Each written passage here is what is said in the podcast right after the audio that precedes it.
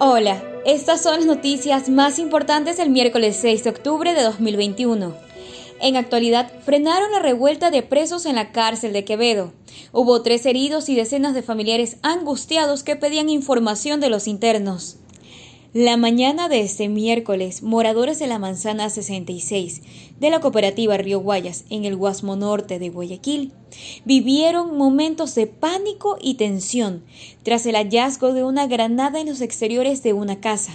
El Ministerio de Salud pide que se exija el carnet de vacunación para sitios cerrados de esparcimiento. Asimismo, las autoridades reportaron un ligero aumento de contagios y fallecidos por COVID-19. En deportes, el comando de la zona 8 de la policía anunció que se ejecutará un operativo extraordinario para el control y mantenimiento del orden público durante el partido entre Ecuador y Bolivia por las eliminatorias sudamericanas al Mundial de Fútbol Qatar 2022. El juego está previsto para las siete y media de este jueves en el Estadio Monumental de Barcelona. Entérate de estas y más noticias en extra.c.